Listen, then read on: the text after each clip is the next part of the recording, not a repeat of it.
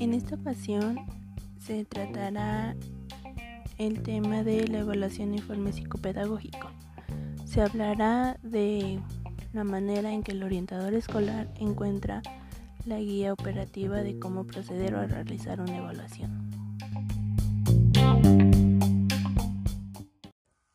Al hablar del inicio del proceso de evaluación, nos dice que es un proceso dinámico y cooperativo de solución de problemas que podría describirse, por ejemplo, según el conocido heurístico ideal, en el que cada letra supone una fase de trabajo diferente, identificación del problema, definición del problema, elección de una alternativa de solución, aplicación de la estrategia y evaluación de los resultados obtenidos.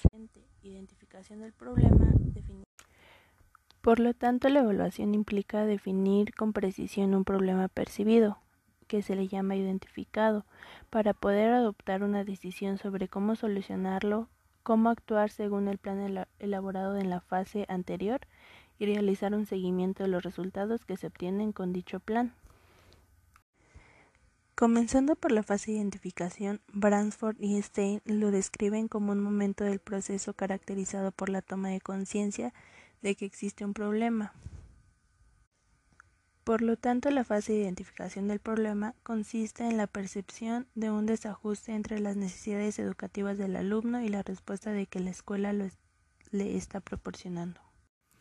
Definir el problema no es otro caso que efectuar un análisis explícito y detallado de la situación del alumno. Por lo tanto, es precisamente el objetivo fundamental de la evaluación. Por lo tanto, el inicio de la evaluación psicopedagógica ha de ser siempre un diálogo entre profesorado y orientador acerca del problema en cuestión, a través del cual este último debe tratar de hacerse cargo de cuáles son las impresiones de los primeros casos acerca del problema, del modo en el que lo están percibiendo y viviendo, de cuáles son sus expectativas respecto a la intervención orientador, etc.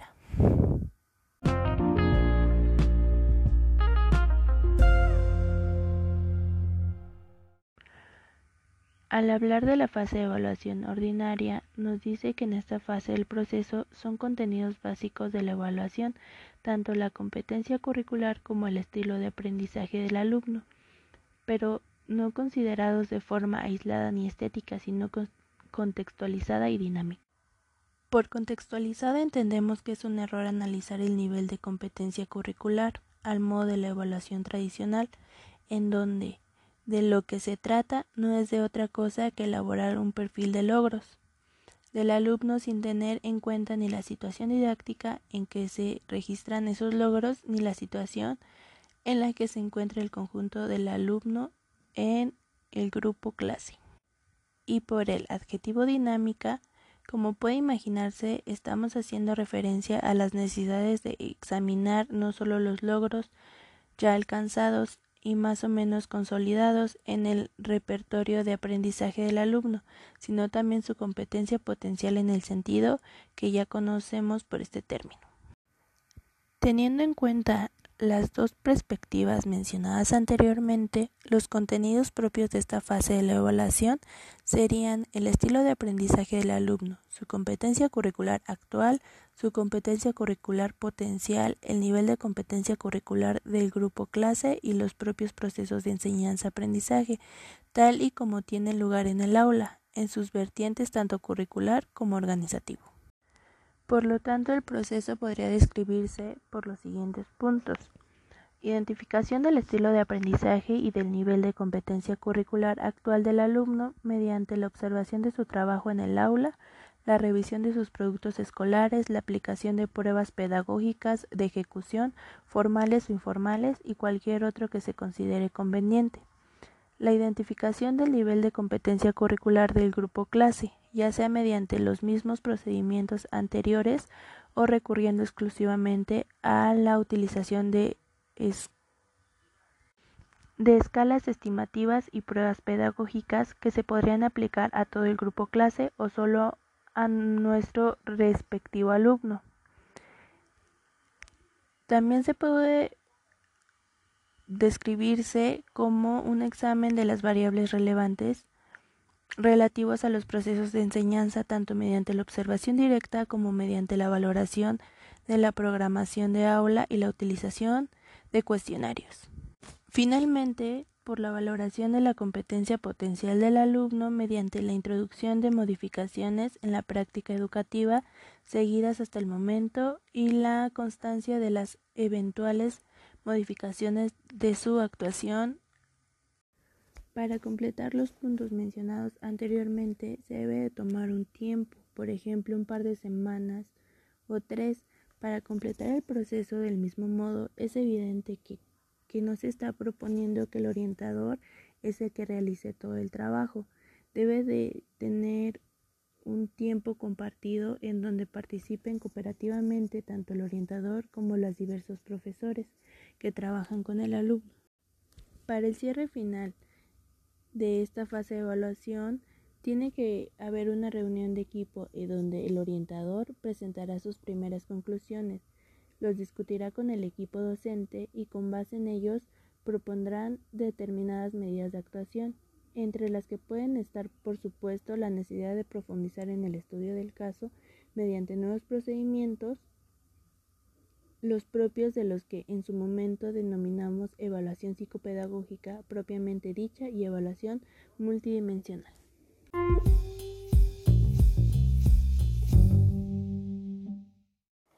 La fase de evaluación psicopedagógica propiamente dicha es una nueva fase de trabajo en las que la tarea a desarrollar sería el examen de las eventuales variables de desarrollo que en función de las conclusiones previas elaboradas pudieran resultar relevantes para llegar a una hipótesis explicativa del caso, sobre lo que basa una propuesta de tratamiento lo más ajustada posible a las necesidades del alumno y lo más normalizada posible. No obstante, la evaluación también debe recaer sobre aquellos aspectos del contexto social y familiar que pudieran estar influyendo de manera significativa en la situación del alumno, y no solo con el fin de llegar a comprender mejor esta, sino con la intención explícita de identificar variables sobre lo que sería necesario tratar de influir, ya sea mediante la adopción de medidas tutoriales dirigidas a la familia, medidas de educación compensatoria en el ámbito escala de cooperación o derivación son otros servicios, por ejemplo, sociales y del sistema de salud. No se puede olvidar que estas variables individuales, sociales, familiares y escolares son importantes, sino que deben ser examinadas en la medida en que resulten potencialmente relevantes para el objetivo perseguido, que no es otro que llegar a elaborar una hipótesis explicativa del caso bastante sólida como para poder tomar decisiones de acción. Este proceso debe finalizar con la elaboración de un informe psicopedagógico, escrito en el que el orientador debe presentar de forma sintética tanto los principales hechos observados como su interpretación razonada, teórica y empíricamente argumentada de los mismos y las conclusiones prácticas que cree que deben extraerse de ello, es decir, las líneas directrices que a su juicio deben seguir el tratamiento educativo del alumno en función de los hechos y conclusiones presentados.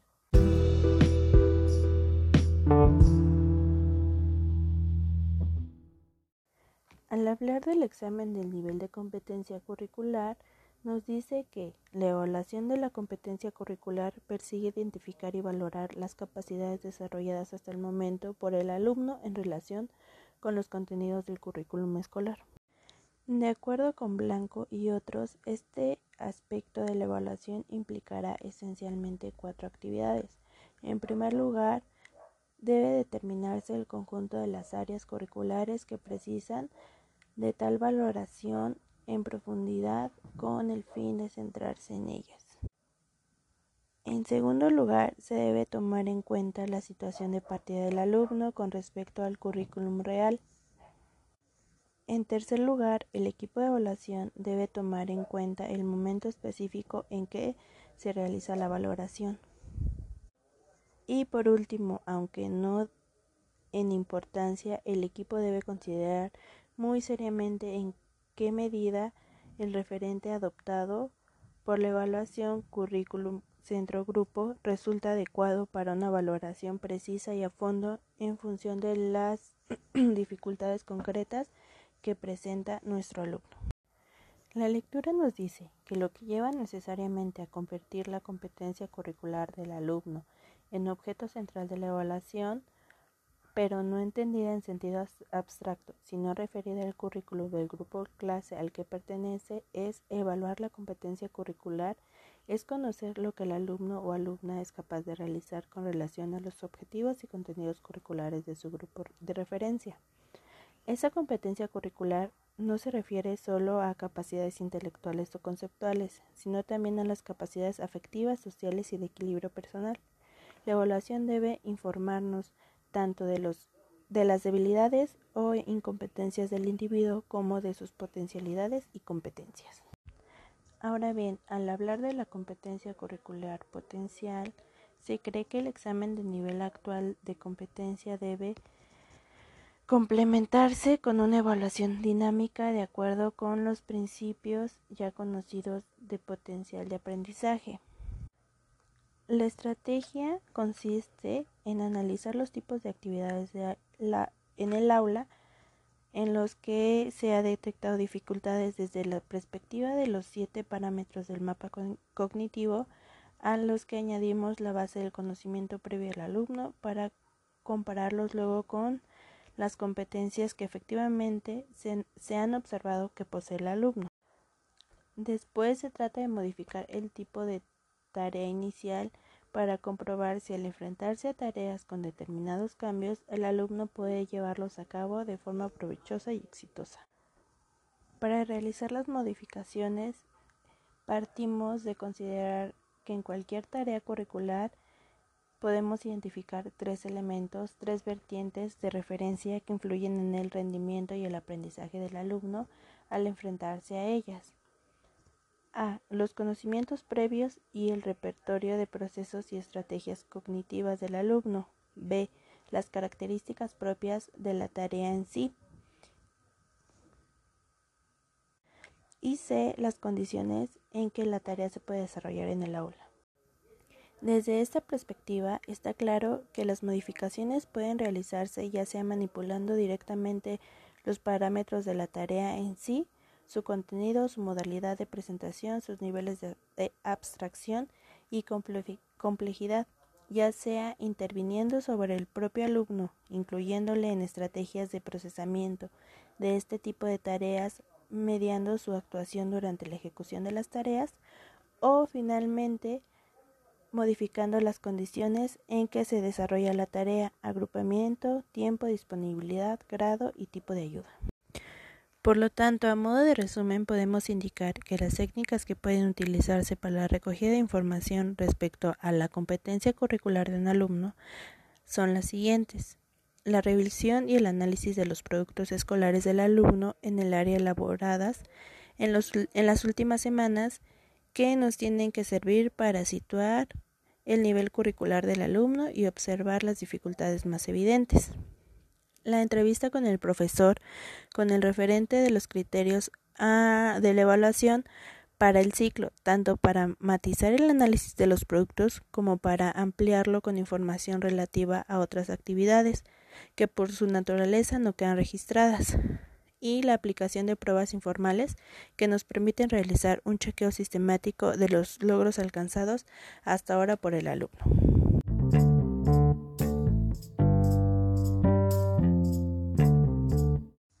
Ahora se hablará sobre el examen del estilo de aprendizaje. Rules y otros interpretan este aspecto de, la evaluación en un sentido aún más amplio, hablando genéricamente de otros factores significativos influyen en el proceso de enseñanza y aprendizaje, factores que se concretan en los siguientes.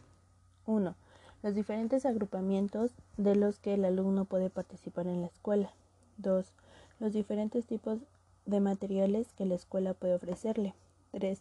Los diferentes enfoques metodológicos y didácticos que la escuela puede ofrecer al alumno. 4. Los intereses y las motivaciones particulares del alumno en la relación con el aprendizaje escolar. 5. La forma en que el alumno suele enfocar la ejecución de las tareas escolares. 6. El mayor o menor ajuste del alumno a las condiciones del grupo clase por lo que se refiere a normas, actitudes, etc. 7. Los canales sensoriales considerados como más adecuados para la recepción de la información por parte del alumno y los canales motores más o menos útiles para la ejecución de sus tareas escolares. 8. Las condiciones de acceso y uso físico de las instalaciones escolares. 7. El ritmo al cual progresa el alumno en la adquisición de nuevos o más complejas competencias en relación con los contenidos escolares. 10. Las condiciones más relevantes que el medio familiar y social ofrece al alumno para su crecimiento personal. Expectativas familiares respecto a la escuela y al aprendizaje escolar, etc.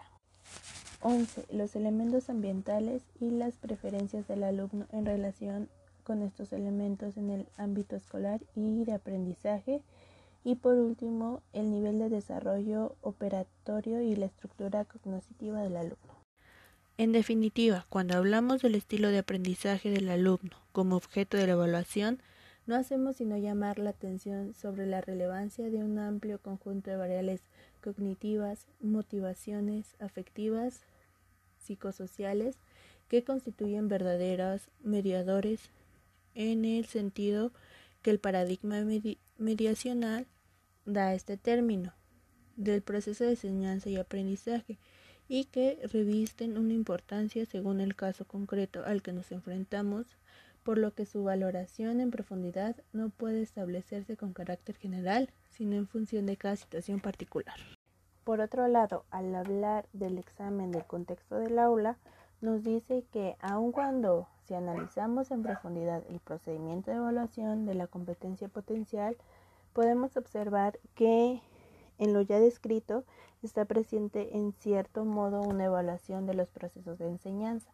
Desde nuestro punto de vista, es necesario proceder o un examen más detenido de esta última variable que considere el aula como un contexto de los procesos de aprendizaje. Del aula se debería examinar tanto la perspectiva de los recursos personales y materiales disponibles para, para, la educación del alumno como desde la perspectiva estrictamente curricular y del clima de interacciones, a lo que nosotros añadiríamos el examen de algo tan fundamental como la organización del aula, en lo que se refiere a agrupamientos, tiempo, espacio, etc., así como la evaluación de un aspecto a menudo olvidado la vivencia que tiene de la situación los protagonistas del proceso de enseñanza y aprendizaje, es decir, profesores y alumnos.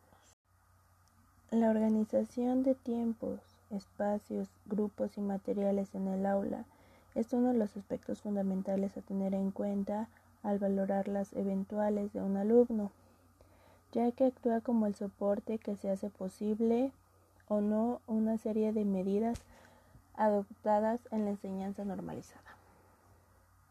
Ahora bien, como nos dice Blanco, un aula integradora es precisa de un tipo de currículo que ha de reunir ciertas características particulares de un modo que es necesario evaluar el grado en que el aula en cuestión es más o menos inclusiva en lo que atañe a las decisiones tomadas sobre los elementos básicos del currículo. Así pues, deberíamos de valorar con respecto a los objetivos didácticos, si están formulados de manera que definen conductas concretas a lograr por los alumnos o por el contrario se formulan con el fin de orientar la acción docente en relación con el desarrollo de las capacidades propias de la etapa a través de determinados contenidos. Con respecto a los contenidos nos interesa también estos dos aspectos señalados, su diversidad y su equilibrio de un lado y si se contempla que pueden trabajarse a diferentes niveles de otros. Y por último, con respecto al cómo enseñar, nuestra opinión es el criterio central de referencia en la evaluación. Han de ser dos, el grado en que la metodología seguida permite la participación de todos y cada uno de los alumnos en las actividades docentes con independencia de sus diferencias de conocimientos, habilidades, etc. Bueno, esto fue todo de mi parte. Gracias y seguiré subiendo esta serie de podcasts. Hasta luego.